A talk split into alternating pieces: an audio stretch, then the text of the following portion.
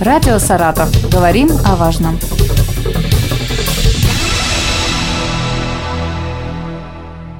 Микрофона Юлия Маслова. Здравствуйте. Сегодня в нашей программе мы поговорим об отопительном сезоне с начальником Государственной жилищной инспекции Саратовской области Сергеем Вербиным. Сергей Юрьевич, здравствуйте.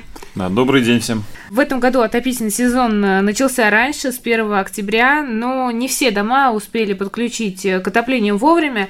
Сколько случаев нарушений за это время было? Сколько обращений от жителей?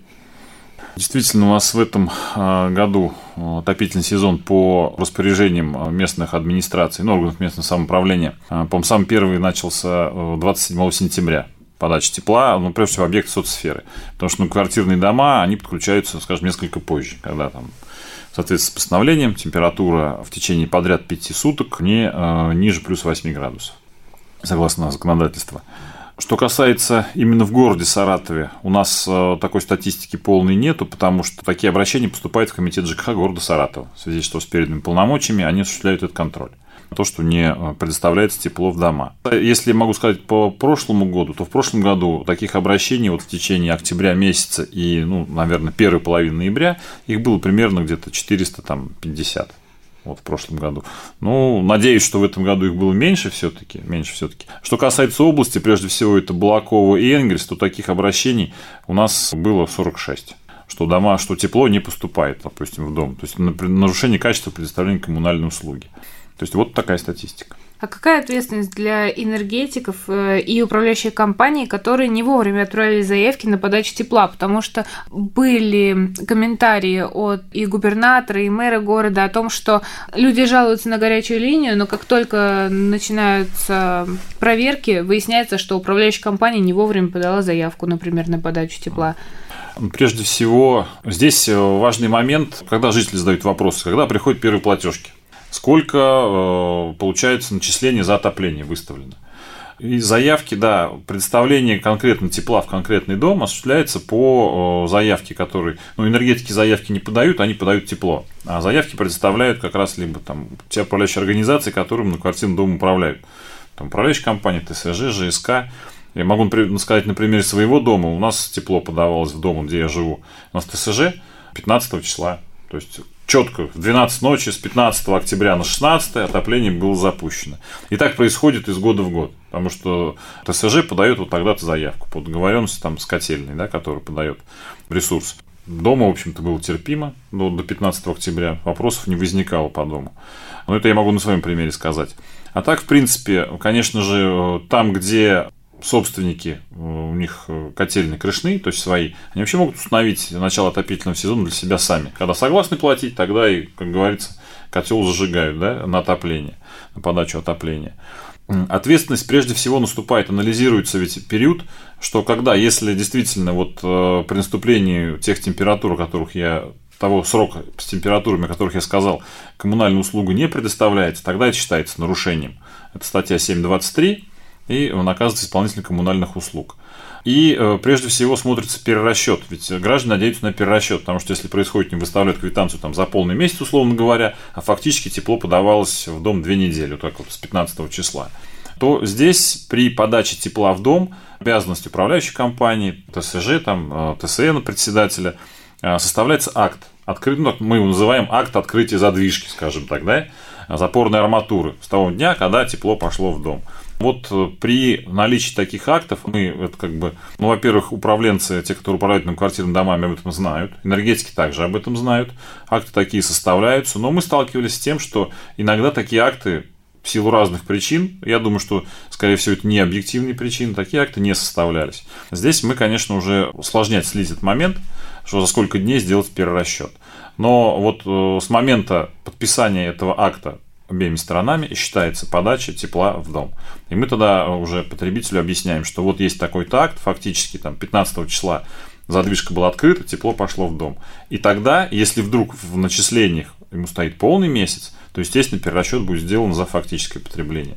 Это не относится к тем домам, где установленное числение производит по общедомовому прибору учета. Там сколько гигакалорий потребил, за столько тебе и насчитали. А вот там, где их нету, там такие вещи бывают. Сколько заявок было вот в этом году подано уже? Или в этом году пока еще ну, Они как раз сейчас поступают. У нас ведь э, специфика такая, что граждане начинают писать о заявлении о перерасчете, который к нам поступает тогда, когда получают квитанцию. То есть вот сейчас поступили у них квитанции за октябрь начисления, и в ноябре пошли такие заявления, те, кто не согласен с этими начислениями. Опять же, говорю, по городу Саратова поступает в комитет ЖКХ города Саратова. То, что поступает из области, мы отанализируем. Сейчас у нас таких обращений порядка где-то 60 находится в работе. Анализируем, узнаем, когда точно подавалось тепло, показания приборов учета, если дом с прибором учета. У нас приборных домов гораздо больше, чем без приборов учета. Поэтому здесь как бы вот такой анализ делаем. И если действительно там какие-то начисления существуют лишние, то гражданам потом делается перерасчет. Если говорить по прошлому году, то по отоплению перерасчет гражданам было сделано больше, чем 15 миллионов. То есть выявлены нарушения были. Ну, это если помните, была такая волна, Т плюс неожиданно резко начисление производили как раз в январь-февраль месяц, когда перешли они в свой расчетный центр.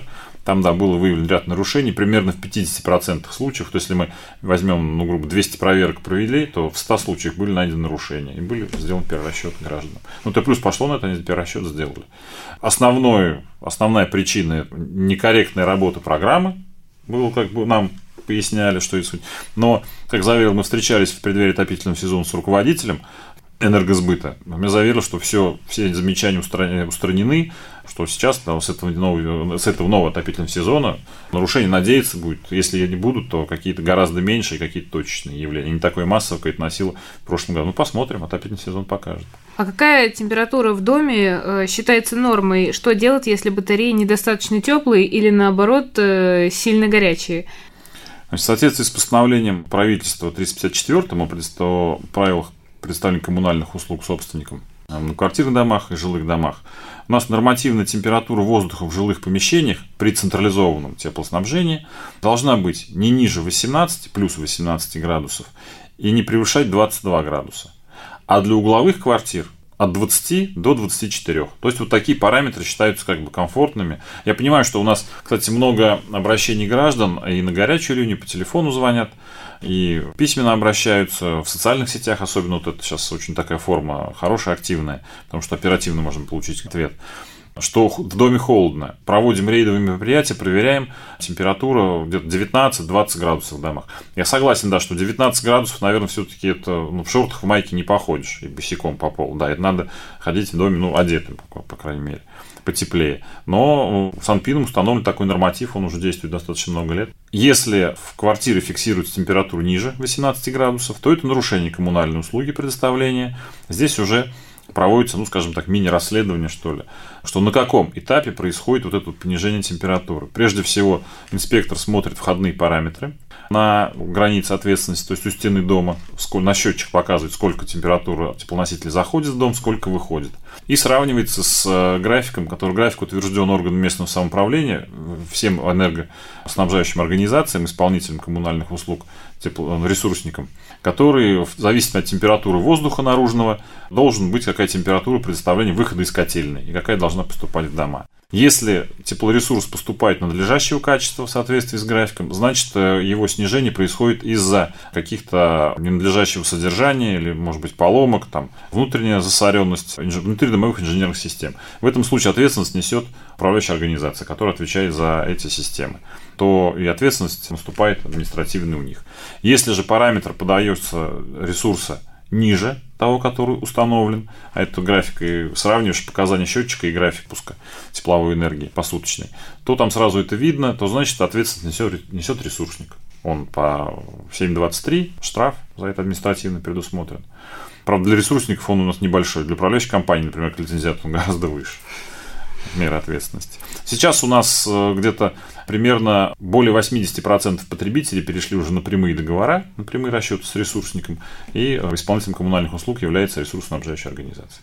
А как это сделать? Вот перейти на ресурс? У нас жилищным кодексом предусмотрено порядок. Здесь два основных момента. Либо собрание, общее собрание собственников помещений, где они принимают решение перейти с, на прямые платежи, на прямые договора э, с ресурсоснабжающей организацией по любому виду ресурса, не обязательно по отоплению, чтобы уйти от посредника вот этой управляющей организации, либо там ТСЖ, ТСН. Либо если у нас у потребителя перед ресурсником у управляющей компании или управляющей организации существует задолженность свыше двух периодов, и она как бы подтвержденная, что она есть, да, такая задолженность, то ресурсно-обучающая организация в одностороннем порядке вправе перейти на прямые договоры с потребителями, минуя вот э, такого, скажем, посредника. А вот если все-таки батареи горячие и температура превышает Больше, 22 градуса? 22 или 24. Это, ну, скажем так, на языке коммунальщиков называется перетоп. Это тоже является нарушением коммунальной услуги. Здесь необходимо проводить проверку, то есть температура не батареи, а температура в комнате. Потому что при, при проверке качества предоставления коммунальной услуги по отоплению, прежде всего замеряется температура в жилом помещении. Вот если она превышает 24 градуса, это тоже перетоп, то тогда, соответственно, составляется акт о том, что сколько она составляет, например, 25 градусов, и также фиксируется, когда она придет нормативная, потому что должно, вот это, скажем, быть отсечка, вот этот кусок мы понимать должны потом при проведении проверки, что 3 дня был перетоп, например, там, или 5 дней. Вот за этот перетоп тоже ресурсник, если это ресурсник отвечает за это, его будет установлена ответственность, отвечает штраф административный, штраф накладывается, и перерасчет, заявление на перерасчет. При авариях в холодное время года какой максимальный срок отключения отопления? Да, такие нормативы тоже существуют. В общем, там же в 354 правилах это прописано. И допустимая продолжительность перерыва отопления, например, если мы берем э, период месяц один, то это не более 24 часов суммарно. То есть за один месяц может быть 10 отключений, ну там по 2 часа, не больше, чем по 2 часа. Тогда нарушений как бы нету. Если не более, отключение не более 16 часов единовременно, то есть однократно, то есть какая-то авария произошла, то 16 часов не считается нарушением, если температура воздуха в жилых помещениях не опускается ниже 12 градусов. То есть как бы дом держит тепло. Вот если 12 градусов и 16 часов было отключение, то нарушением это не считается. Если уже 11 градусов, там уже другая градация идет. А, то есть не более 8 часов единовременно, если температура воздуха в помещениях от 10 до 12 градусов держится. И не более 4 часов единовременно, если плюс 8, плюс 10. То есть, чем ниже температура, тем, понятно, часовой а, регламент установленный для устранения аварий, э, он уменьшается. Вот mm-hmm. это считается нормативом. Все, что отклоняет от этих а, нормативных пределов, будет считаться нарушением. Как рассчитывается стоимость, есть ли какие-то правила для перерасчета и как его правильно оформить? Да, конечно. В соответствии с правилом начисления за коммунальные услуги по отоплению, например, производится, исходя из, существует, исходя из показаний общедомового прибора учета, установленного в квартирном доме, либо при отсутствии, если нет такого прибора учета по нормативам, которые также установлены на отопление, либо варианты типа общедомовой прибор учета, например, вышел из строя. Ну, бывает что такое, да? Как любая железка может сломаться, как любая техника. Или либо истек его срок эксплуатации. Тогда начисление происходит исходя из среднемесячного объема потребления коммунального ресурса, то есть за отопительный период. Но э, такой э, порядок расчета не более трех месяцев. То есть в течение трех месяцев тот, кто ответственный за содержание прибора учета, должен провести работу для того, чтобы его опять вернуть в работу. И начисления проходили опять прибору этого учета. В случае начисления платы Исходя из показаний общедомового прибора учета, установленном в квартирном доме, показания, ну, сумма начислений постоянно может меняться, потому что в зависимости от того, сколько ты потребил гигакалорий. Там параметры увеличили, побольше гигакалорий прошло в один месяц, если похолоднее на улице, если потеплее, то должно быть поменьше. Вообще, приборы учета устанавливаются на них дроссельные, скажем так, заслонки или дроссельный механизм, который регулирует подачу теплоносителя. Потому что если для того, чтобы, скажем так, равномерно всех обеспечить теплом, или, скажем, неравномерно, ну просто чтобы всех обеспечить теплом, а, котельная подает, скажем так, повышенное давление, да, дает, чтобы теплоноситель доходил до всех домов. А уже каждый дом у себя регулирует подачу. Если на улице тепло, ему не, не, не, не надо такое количество гигакалорий, чтобы обеспечить нормативную температуру в жилых помещениях, то эти дросселями, регулирующими устройствами прикрывается так сопло, трубой по-русски говоря, простому, меньше диаметр становится. Соответственно, через него за определенное э, количество времени проходит меньше теплоноситель. Но это должны делать э, тот, кто это делает. Если не установлена погодозависимая автоматика, которая сама это делает, то надо делать в ручном режиме. Уже это добросовестность тех управляющих организаций, которые заботятся прежде всего о своих гражданах и об экономии их денег за коммунальный ресурс. Спасибо вам большое, Сергей Юрьевич. Э, сегодня мы об отопительном сезоне поговорили с начальником Государственной жилищной инспекции Саратовской области Сергеем Вербиным. Спасибо. До свидания.